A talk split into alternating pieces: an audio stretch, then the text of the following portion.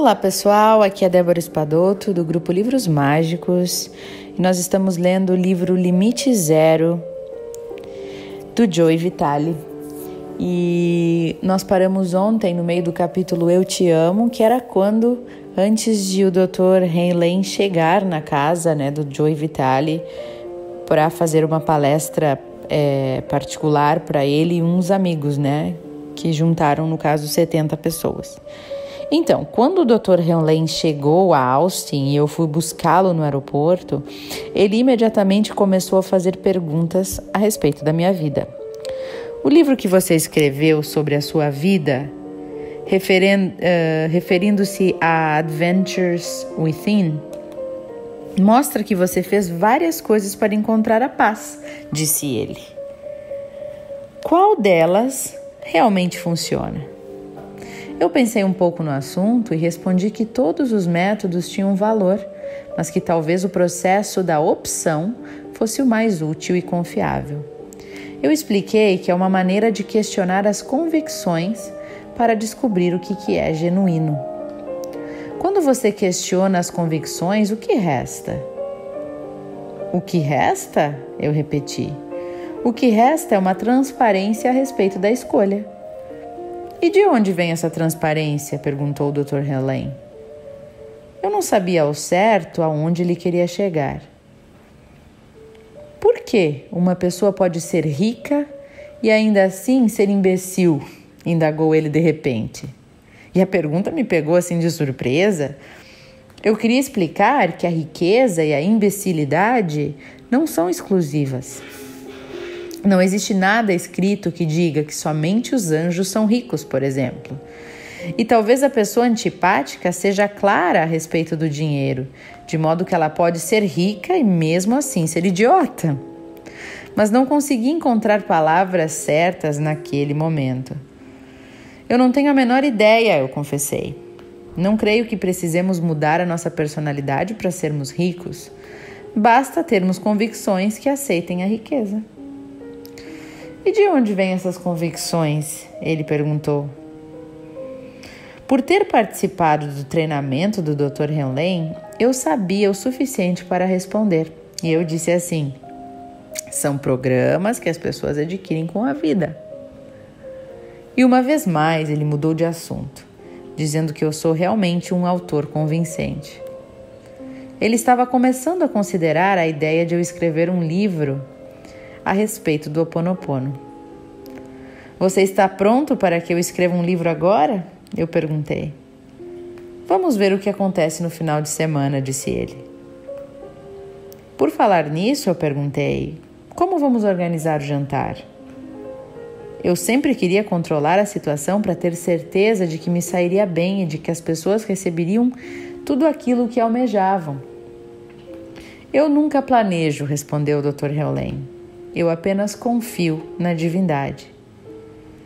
Mas quem vai falar primeiro? Eu perguntei. Você ou eu? E você tem alguma apresentação que quer que eu leia para você? Vamos ver, respondeu ele. Apenas não faça planos. Isso me deixou um pouco à vontade. Gosto de saber o que esperam de mim. E o Dr. Henley estava me fazendo pisar no escuro ele quis dizer, isso me deixou pouco à vontade, porque eu gosto de saber o que esperam de mim, e o Dr. Henlen estava me fazendo pisar completamente no escuro, ou talvez na luz. Eu não tinha certeza na ocasião. Ele prosseguiu dizendo a coisa mais sábia que eu já tinha ouvido até então. O que nós, seres humanos, não temos consciência na nossa existência de momento, de momento a momento, é uma constante e incessante resistência à vida, começou ele. E essa resistência à vida nos mantém em um constante e incessante estado de afastamento da nossa identidade própria e da liberdade, da inspiração e, acima de tudo, do próprio Divino Criador. Em poucas palavras, nós somos pessoas deslocadas que vagamos sem rumo no deserto das nossas mentes. Somos incapazes de prestar atenção ao preceito de Jesus Cristo, que dizia: Não resistas, não temos consciência de outro preceito. A paz começa comigo. A resistência nos mantém em um estado permanente de ansiedade e empobrecimento espiritual, empobrecimento mental, físico, financeiro e material. Ao contrário de Shakespeare, disse o Dr. Heinlein, não temos consciência de que nos encontramos em um constante estado de resistência ao invés de fluxo. Para cada partícula de consciência que experimentamos, pelo menos um milhão se refreia inconscientemente. E essa partícula de consciência é inútil para a nossa salvação. A noite prometia ser fascinante. Ele pediu para ver onde seria o jantar, a sala onde haveria o jantar. E era um grande salão de festas no último andar de um hotel no centro de Austin, no Texas. A gerente foi delicada e nos deixou entrar na sala, e o Dr. Henlen perguntou-lhe se ele poderia nos deixar a sós no recinto. Ela concordou e se retirou. O que você está percebendo aqui? Ele me perguntou. Eu olhei à volta e disse: O tapete está precisando de uma limpeza. Que impressões você está recebendo? perguntou ele. Não há nada de certo ou errado. Você talvez sinta uma coisa diferente do que eu estou sentindo. Procurei então relaxar e me concentrar no momento. E de repente eu senti um grande movimento, um cansaço, uma escuridão. Eu não tinha certeza do que era ou do que significava aquilo mas expressei o que eu estava sentindo para o Dr. Heulen. A sala está cansada, começou, comentou ele. As pessoas entram e saem e nunca a amam. Ela precisa ser reconhecida. E o pensamento era um pouco estranho. Uma sala como uma pessoa? Uma sala cansada? Ela tem sentimentos? Bem, seja lá o que for. A, a sala está dizendo que se chama Sheila. Sheila, a sala tem nome? Sheila deseja ser reconhecida. Eu não sabia bem como responder aquilo. Precisamos pedir permissão para realizar aqui o nosso evento, declarou o Dr. Heulen. Então eu estou perguntando a Sheila se ela está de acordo. E o que ela está dizendo? Eu perguntei, me sentindo um pouco tolo a fazer a pergunta ela está dizendo que concorda. O Dr. Heulen passou a dar explicações. Ele disse assim: Certa vez eu estava conversando com as cadeiras de um auditório enquanto me preparava para uma palestra e eu perguntei a elas: Deixei escapar alguém? Alguém tem um problema que eu precise resolver? E uma das cadeiras me respondeu: um cara que estava com problemas financeiros ficou sentado em mim durante um seminário anterior e agora estou me sentindo simplesmente exausta. Assim, fiz uma limpeza em relação àquele problema e pude ver a cadeira se endireitando. Em seguida, ouvi o seguinte: Ok, estou pronta para lidar com a próxima pessoa. O Dr. Heulen agora estava falando com cadeiras? Era isso que eu estava ouvindo? De alguma maneira eu deixei a minha mente aberta a ouvir mais a respeito desse processo em comum. E ele começou a explicar. O que na realidade eu tento fazer é ensinar a esta sala. Eu digo a ela a todas as coisas que ela contém. Vocês querem aprender a fazer o Ponopono? Afinal de contas, vou partir em breve. Não seria bom se vocês pudessem realizar este trabalho sozinhas? Algumas dizem que sim, e outras dizem que não. E outras ainda retrucam dizendo: Estou cansada demais. E eu me lembrei que, que muitas culturas da antiguidade consideravam todas as coisas como estando vivas. No livro Clearing, Jean Pathfinder Elwin, que é o autor, explica que os lugares frequentemente têm energias bloqueadas. Eu não seria louco demais Imaginar que salas e cadeiras têm sentimentos era sem dúvida uma ideia que expandia a mente, óbvio. Se a física estiver certa no que afirma, ou seja, que tudo que percebemos como sólido é formado apenas por energia, então falar com salas e cadeiras talvez possa ser uma maneira de reorganizar essa energia em uma forma nova e mais harmoniosa. Mas as cadeiras e as salas estão de fato respondendo às nossas perguntas? Eu não estava realmente pronta para isso naquela ocasião. O Dr. Heulen olhou pela janela e contemplou a silhueta dos prédios contra o céu. Os enormes edifícios, a Assembleia Legislativa e o horizonte pareceram belos para mim. Mas não para o Dr. Heulen.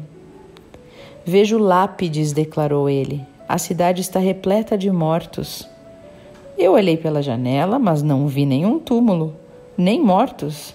Avistei a cidade, e uma vez mais eu estava descobrindo que o Dr. Heulen usava os dois lados do cérebro em todos os momentos, de modo que conseguia ver estruturas como metáforas e descrevê-las enquanto as divisava. Mas não eu.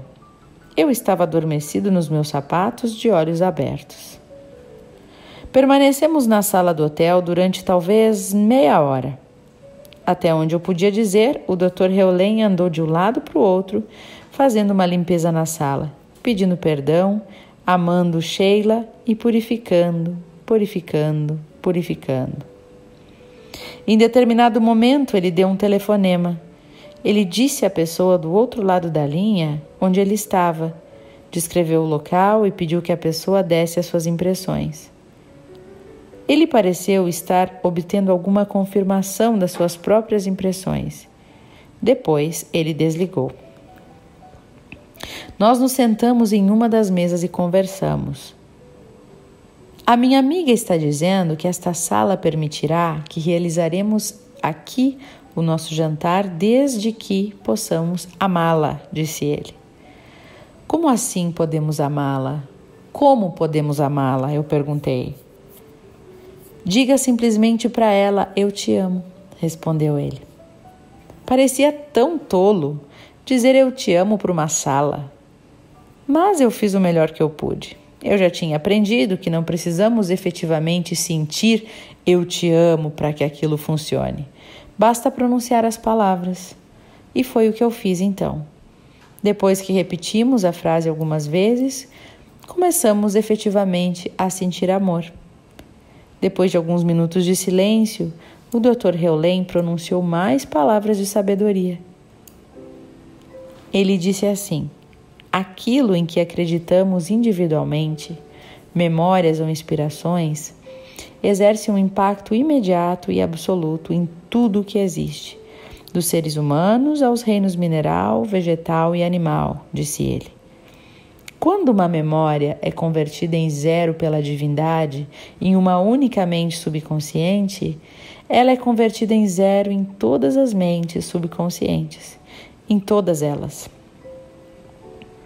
Ele fez uma pausa antes de prosseguir e continuou: Assim, Joseph, o que acontece na sua alma de momento a momento acontece em todas as almas no mesmo momento. É maravilhoso perceber isso. Mais maravilhoso, contudo, é compreender que você pode apelar para o Divino Criador e pedir que ele elimine essas memórias da sua mente subconsciente e substitua elas na sua alma e na alma de todas as pessoas por pensamentos, por palavras e por realizações e ações da divindade. Como responder isso? Como responder a tudo isso? Tudo que eu consegui pensar foi: Eu te amo. Esse então, pessoal, é o áudio de hoje. Bastante interessante, né? A sinceridade do autor em, na dificuldade de acreditar no que ele estava ouvindo do doutor este. Mas também não me soa estranho. É, nós lemos um livro que era a energia ao quadrado, né? E durante o livro, a, a autora deste livro, que está no Drive, inclusive, Pamela Grote, ela relata a história de alguns experimentos que, que, que as coisas, né, que realmente como ele falou, que tudo é energia. tudo, exatamente tudo, a cadeira, as coisas todas são energias. E que a gente realmente pode sentir a energia dos lugares e que as coisas realmente é, têm experimentos científicos que conseguem, conseguem sentir esta energia. É, então, eles fizeram, por exemplo, eu me lembro que foi um, um, um experimento com iogurte. Eles pegaram, claro que o iogurte é ainda mais vivo, né? Parece mais vivo assim, por ser algo de, de comer, enfim. E eles fizeram esse experimento com iogurte numa sala. Eles colocaram, tinham iogurtes em cima, em cima da mesa e eles podiam medir com, não sei de que maneira, mas na experiência explica. Eles podiam medir as vibrações, né, do, do iogurte, assim. Então, o que, que eles faziam era, eles colocavam pessoas dentro da sala falando de diversos assuntos. Então, eles perceberam que quando é, que quando é, as pessoas estavam na sala e tendo questões, era um advogado falando com um homem, e eles discutiam sobre o divórcio dele, e ele estava aborrecido e falando e reclamando. Então o iogurte, ele, eles viram no microscópio que ele se transformava assim em, em imagens bem grotescas. Né, que aquela energia se transformava em coisas bem ruins, que absorvia aquela energia do ambiente, né? E vice-versa, quando estavam com pessoas falando de coisas boas, as imagens eram muito bonitas. E isso também tem um experimento com a água, que foi feito assim também, muito parecido, e com plantas. Com plantas já é sabido, né? Com plantas é vivo, óbvio. Que as plantas se lembram é, de quem cuida delas, mesmo que a gente volte muito tempo depois, elas conseguem se lembrar e elas florescem e são mais bonitas com pessoas que sentem amor por elas quando elas são tratadas com carinho. Então, sabe lá, né? As coisas todas têm a sua energia e a sua capacidade, dá para dizer assim. Eu desejo a vocês boas reflexões a partir deste áudio. No próximo capítulo, nós vamos então entrar dentro do de um capítulo que se chama Uma Refeição com o Divino, que fala exatamente desta noite, desse jantar com o Dr. Helen e essas pessoas convidadas pelo autor, tá? Vou deixá-los agora com as reflexões e vou partir para a minha meditação do dia, que continuo firme e forte no meu desafio. Espero que vocês também me escrevam no privado para me contar como que está. Um abraço para vocês e até o próximo áudio.